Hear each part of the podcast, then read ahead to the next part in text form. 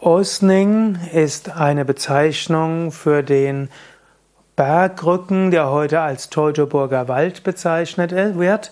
Im Mittelalter und in der frühen Neuzeit sprach man von Osning und vom Osninghain. Das waren eben die, dieser, die Bezeichnung des Rückens. Osning hat auch etwas mit Os zu tun und Os kommt von Asen. Osning war also der Bergrücken der Asen und damit der Götter. In der nordischen Mythologie und auch in der germanischen Mythologie gibt es das Göttergeschlecht der Asen und die Osning war eben der Wohnsitz der Götter. Und so gibt es auf dem Teutoburger Wald verschiedene uralte Kultorte, die schon in vorgermanischer Zeit genutzt wurden, weil dort in besonderem Maße das Göttliche sichtbar wurde und fühlbar wurde. Der Teutoburger Wald wurde dann eben auch als Osninghain bezeichnet und die Externsteine hießen auch früher Osningsteine.